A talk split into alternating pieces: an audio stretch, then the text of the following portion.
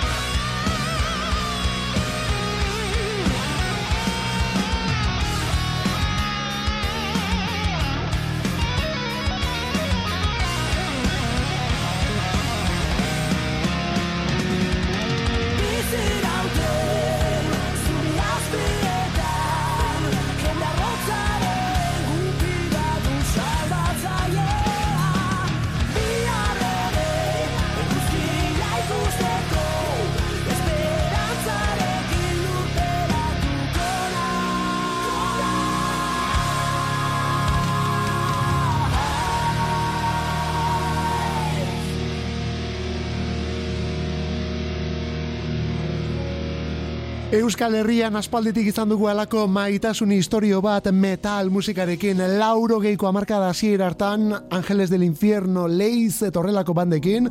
Miatira lauro geiko amarkada bukaeratik aurrera eta batez ere lauro geita amarreko hasieratik zuta gartaldearekin eta horren ondotik etorri diren banda guztiekin ezta?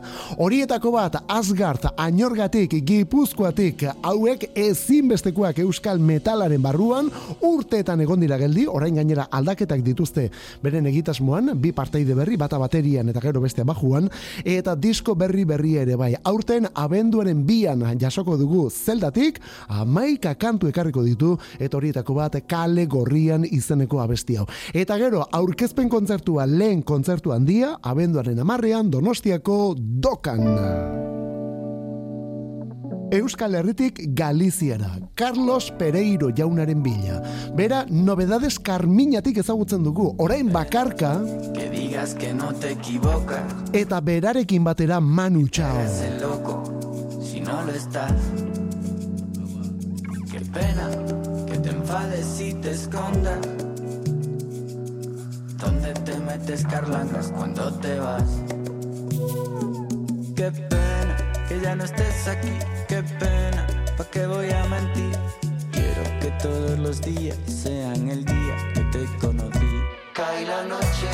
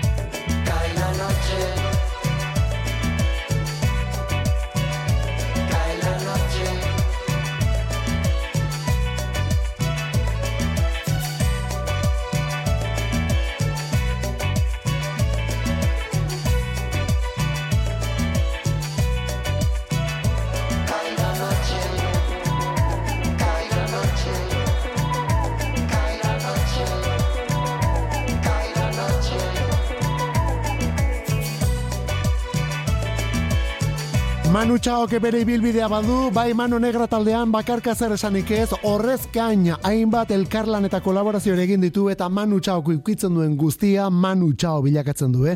Bestela galdetu dizaiotela Tonino Karotone handiari. Bueno, bakasunetan Karlangasekin egin du bat. Karlangas edo Carlos Pereiro jaunarekin. Berak gidatu izan du nobedades Carmiña Galizako talde interesgarri horietako bat, baina orain, bueno, ba, bakarkako bideari ekin nahi dio. Eta lehen diskoko lehen singlerako nor aukeratuko alboan eta Manu Chao. Honen izena, Kae la noche, Karlangas, Manu Chao. Euskal Herrian, Iruñatik, Nafarroatik, beste ezkontza bat. Kokoska laukoa batetik, hauekin batera, kiliki fresko, chill mafiakoa. Eta hori ere, antzeman egiten da. Eran diez o tal vez se enrollaban más de diez Era un encuentro en internet para hacer chubi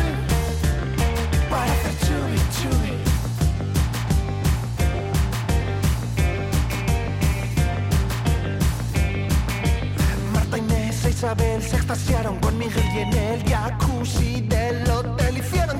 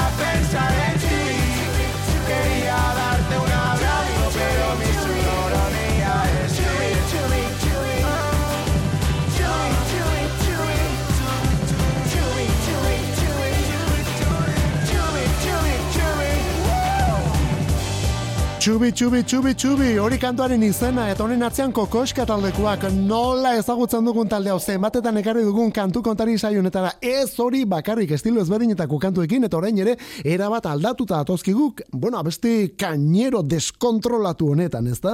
Bueno, kokoskaren diskorik berriena kokoska da, duela hilabete batzuk hemen bueltaka dabilkigun kantu bilduma, eta tira orain hortik kanpo, abesti hau erakutsi digute, txubi, txubi, eta beraiekin batera, lehenago esan dugun bezala, Chill Mafia taldeko kiliki fresko azken aldi honetan kolaboraziotik kolaboraziora dabilkiguna esate baterako berriena bengo oiartzuarrarekin egin duena. Baina gu bakarlari baten bilagoaz, eta egu berri ukituan datorkigun bakarlari bat gainera. Phoebe Bridgers bere izena, begira nolako abestiak bere disko berrian. everything's gonna be alright,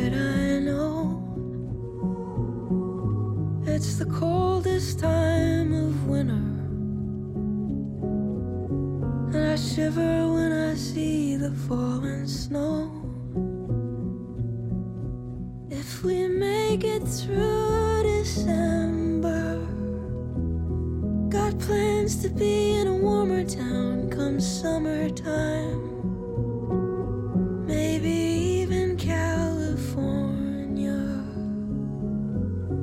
If we make it through December, we'll be fine. Got laid off at the factory. And their timing's not the greatest in the world. Heaven knows I've been working hard. Wanted Christmas to be right for my girl.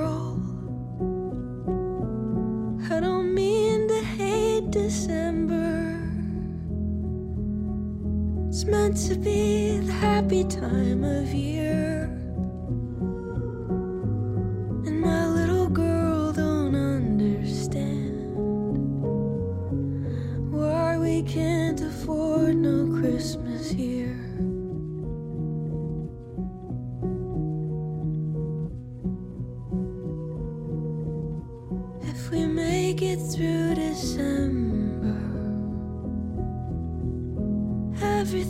Gonna be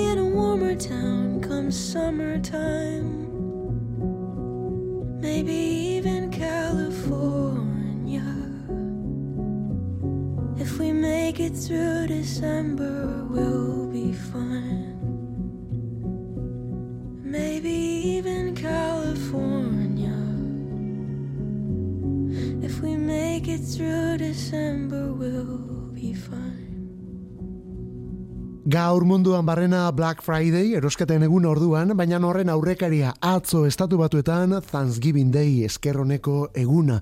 Eta tira horrekin ja, estatu batuetan eta Ipar Amerikan, baita Kanadan ere, ja martxan dute orduan aurtengo eguberrietako kanpaina. Ba guzti horrekin bat eginda, eguberri disko edo epe batekin, iraupenez ertaina den lan batekin datorkigu Phoebe Bridgers, Ipar Amerikako kantautorea hau kantautore India esango duguna. Lan osoaren izena So Much Wine eta bertan hainbat bersio datozkigu eta kolaborazioak ere hainbat esate baterako kantu batean Fiona Apple eta The National taldeko Matt Berninger bere ere ageri direlako. Baina esan bezala, sei kantu datoz eta sei kantu hoietako bat hause If We Make It Through December. Abenduan zehar egiten baldima dugu, zer moduz, egu berri kantuekin, Ipar Amerikatik kantautore mundialau Phoebe Bridgers. Thanksgivinga aipatu dugu atzoko egun hori estatu batuetan eta atzoko egunez mila deratzierun eta irurogei tamaseian festa bat ospatu zen. Disko bat eta pelikula bat ere bai onelako kantuekin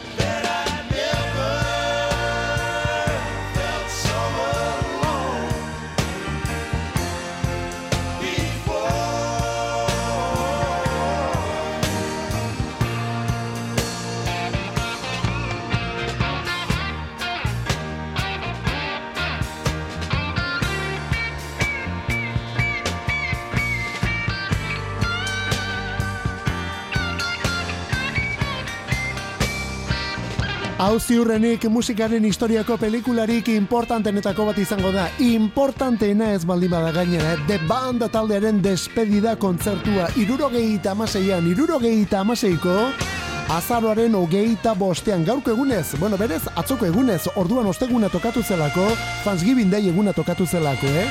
Baina esan bezala, azaroaren hogeita bosta.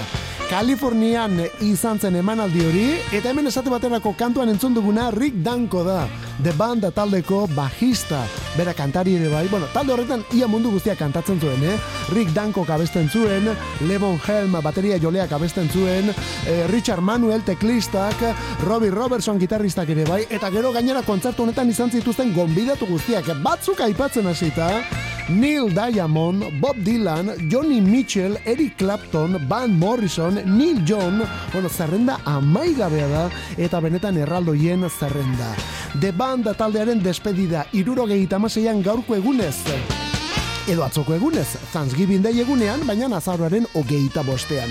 Gainera zomentzen kontzertua bakarrik izan festa modura antolatu zuten arratsaldean zehar alako festa eta otordu eta gora bera batzuk, eta gero kontzertu erraldoia. Martin Scorsese jaunak The Last Waltz, El Último Vals, azken balsa delako pelikulan jasotako kontzertua. Eta disko bikoitzere bai, onelako kantuekin gainera.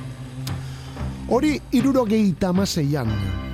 Hau berriz, laurogeita lauan, gaurko egunez. Christmas time. There's no need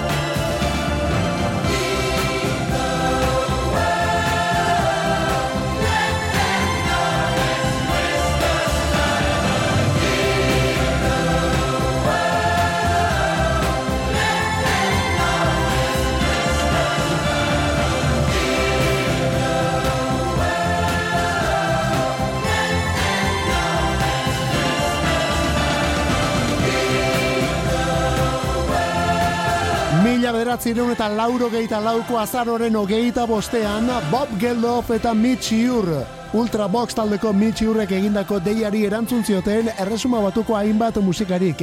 Garai hartan, nazioartean eta erresuma batuan inor ziren musikari, bueno, orok esango dugu ezta, Steen, Paul John, Bananara mairukotea, Ubi taldeko Bono, Status Quo taldea, David Bowie, Duran Duran, Phil Collins, George Michael, bueno, zarrenda amaigabea. Eta denen artean onako kantu hau abestu zuten, Do They Know Is Christmas, baldakite beraiek egu berri denik. Hain zuzen ere, Afrikako gozateri aurre egiteko kanpaina bajarri naizen martxan, horretarako kantua prestatu zen, Egu berri kantua, eta gaurko egunez grabatu zena mila beratzireun eta lauro gehieta lauan. Urte hartan egu berri partean, gehien entzutzen kantuetako bat izan zen, eta gero lauro gehieta bostean, bi kontzertu erralde haiek ekarri zituena Live Aid jaialdiak. Bueno, tartean Amerikarek egindako kantu eta guzti hori. Ba begira, lehen da bizikua oinarria abia puntua, gaurko egunez lauro gehieta lauan, hau da, do they know it's Christmas?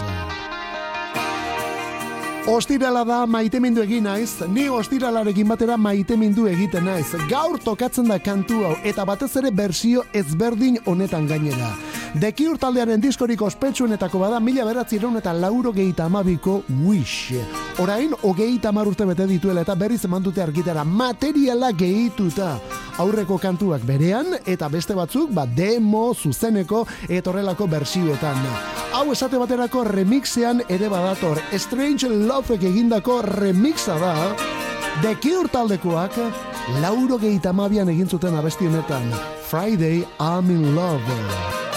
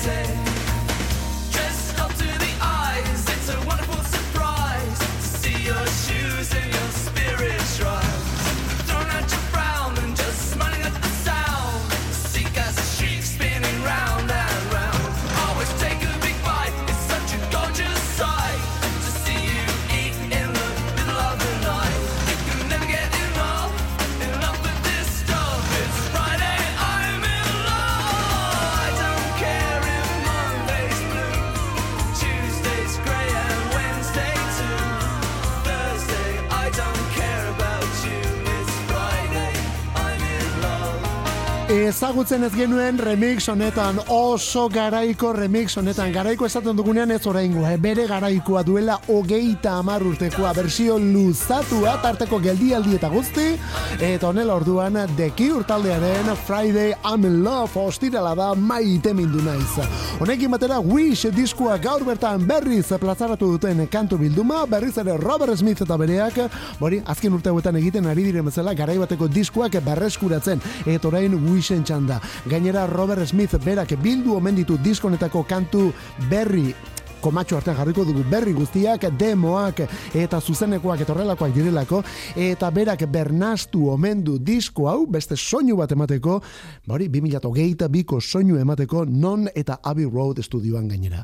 Bori, The Cure taldekoak Friday I'm in Love remix berritu honetan, hau da Strange Loven nasketa. Kantu kontari, Euskadi irratia, musikeroen leioa. Musika bila bazabiltza, emaiguzu aukera bat iruretatik lauretara denetarik jartzen dugu. Garai bateko kasetaietan bezala, egungo streaming plataformetan dabiltzan kantu denak. Eta CD-ak eta viniloak, musikarik ez falta. Kantu kontari, astelenetik ostiralera Euskadi irratian. Datorren urteko martxoaren emezortziko kontzertu oraindik ere hor dago. Miribilakoa oraindik ere hor dago, baina aste honetan ez dira gelditu. Lenda bizi hogeita batean gazte izen, hogeita bian iruñean, hogeite iruan Bilbon eta Bart gauean Donostiako doka antzokian. Bon hori batetik, baina gaur bertan disko berria, zazpi kantu berrirekin, gatibu, hau da EH distopikala. Irazagailuaren rinriña Entzun dodan lehenengo gauza. Da zego xobizera hartien ez nau. Mundu eri aurregeieko geu.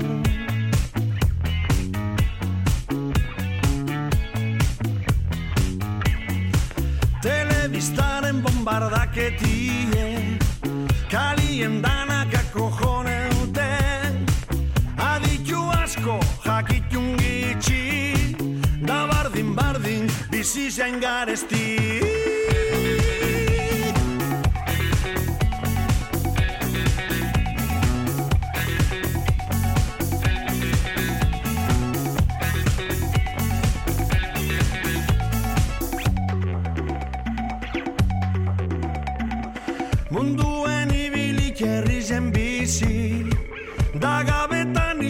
iserrak ikusi Baina luxu bet bigurtu da espaldi. Segirizek hau dana Ein da begerosi Nahi neban kotxe zuri barrize Angel ditu da eskaparatienen Ez daudiruri gasolinerako beraz. Bizikleta gartute banoie. Zenik edo zer gauzen goreuke Zagozen lekure heldu arte. Bizitzeri edo zatezkatzen gehiago Zuga zantzan eikie baino. Zenik edo zer gauzen goneuke Zure ondo arte heldu arte. Gorputzeri edo zatezkatzen gehiago Gau osoan dantzan eikie baino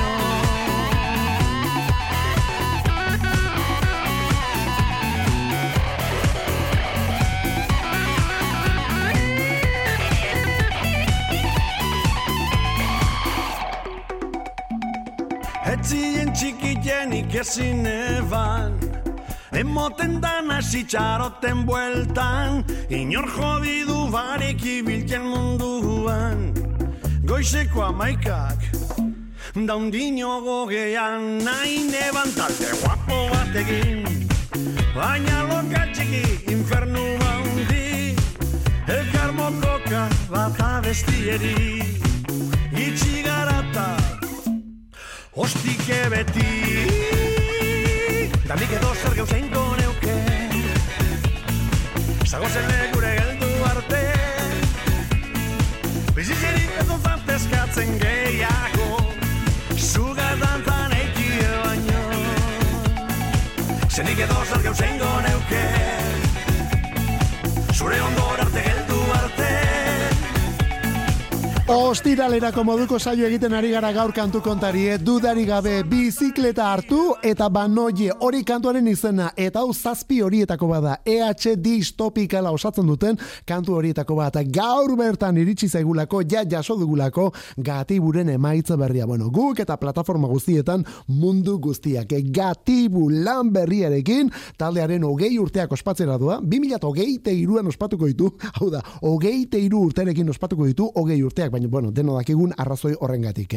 Bori, miribilan izango da emanaldi hori, emanaldi benetan berezi eta ezberdina izango menda, eta martxoaren emezortzian. Gatibu, esan bezala diskorik berriena EH distopikala, zazpia besti, horietako bat, bizikleta hartu, eta banoie. Bai, mi aldiz irudikatu zaitut nire belarrira, xuxurlatzen.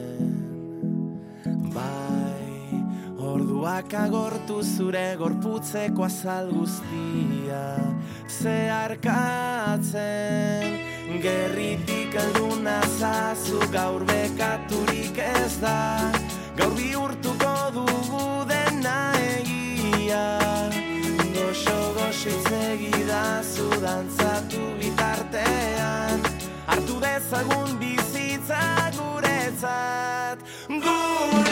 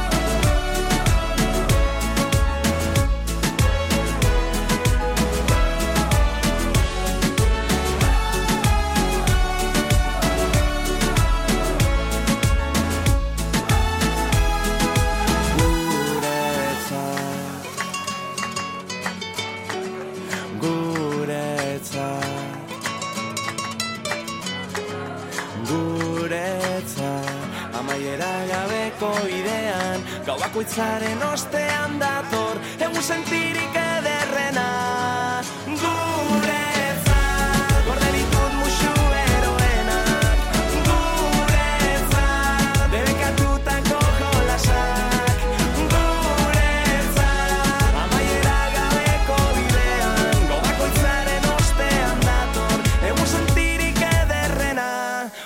Bizitza guretza da Zen olako gaitasuna dute inigo etxezarreta eta bere bandakuek kontzertuetan mundu guztiak kantatu eta oiukatuko dituen ereserkiak egiteko zen olako gaitasuna.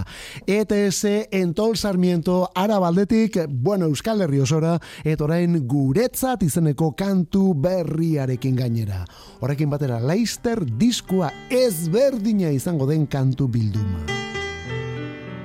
Etxeko klasikoenek seguru ezagutzen dutela ja besti hau, eh? Lauro geiko amarkadako gure perlaietako bada eta.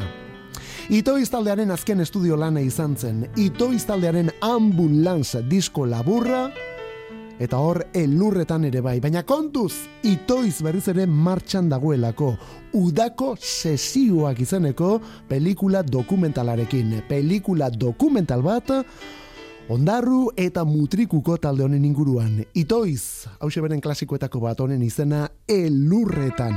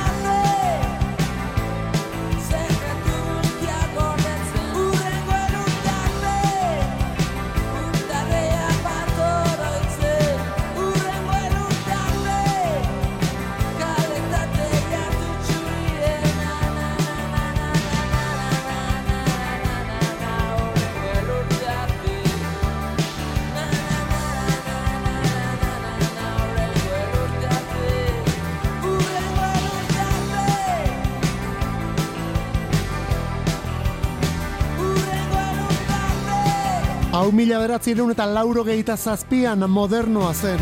Orain bi mila eta bian entzuten duzu. Eta berdin berdin, moderno, moderno jarraitzen duenek, bai horixe taldekoak beren azken estudio lana Ambulance disko txikia sei abesti bakarrik, baina zen olako sei pieza horietako bat, luzena gainera elurretan izeneko hau. Bueno, aipatzekoa garai hartan, pentsa gauza nola ziren laurogeita zazpian, itoiz taldekoak naiz eta euskera zabestu, Televisión Española, telebistara joan ziren aste oso bat eman zuten la tarde delako saio hartan, arratzaldero, arratzaldero, diskonetako kantu bat erakutsiz.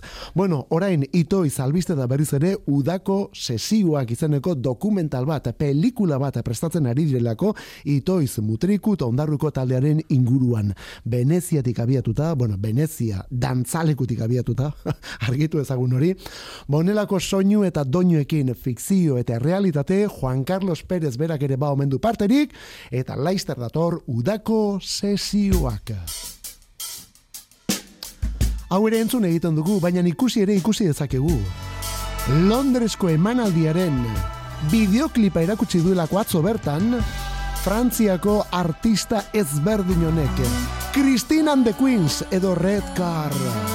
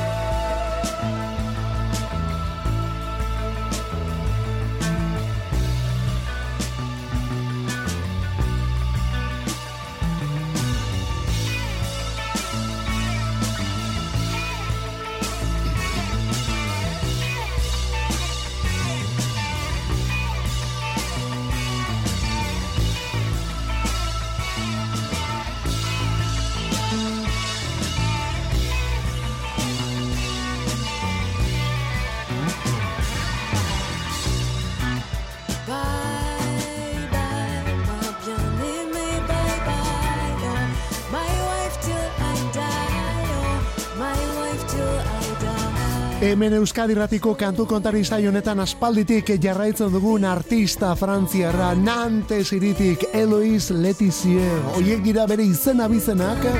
Hala ere musika munduan, Christine ez izenaz ezagutzen dugu, edo Christine and the Queens egitasmoaz, edo zergaitik ez azken aldi honetan Red Car izenaz ere bai. Bai izanez eta izenez aldatu duelako, sexu aldaketa eta guzti, hemendik aurrera maskulinoan aurkeztu behar omen dugu bera, Bera da Christine, bera da Red Car. Disko berria emandu argitara duela aste gutxi, Le Adorable Etual zizenekoa, eta diskortako abestietako bada, Mavian Amy bai bai hain zuzen ere, diskoa zabaltzen duena. Duela ordu gutxi Londresen aritu da, atzo bertan erakutsi du, Londresko emanaldi horren zuzeneko zatitxo bat, onako kantuenen bideoklipa. Eta ikusi egin behar da, zuzenean nola moldatzen den, zen olako showa duen artista honek orduan. Bera da Red Car, bera da Christine and the Queens. Begiratzarekin despeditu behar dugun. Tunde eta bere banda. Lauro gehi tamareko amarkadan, eta milurte ontako lehen bizikoetan ere bere moduko arrakasta izandako banda hietako bat. Hau da Lighthouse Family, eta tunda ipatu dugu gaur berak berrogeita amala urte bete dituelako. I really love the ache and pain and the April showers. But it ain't long before I long for you like a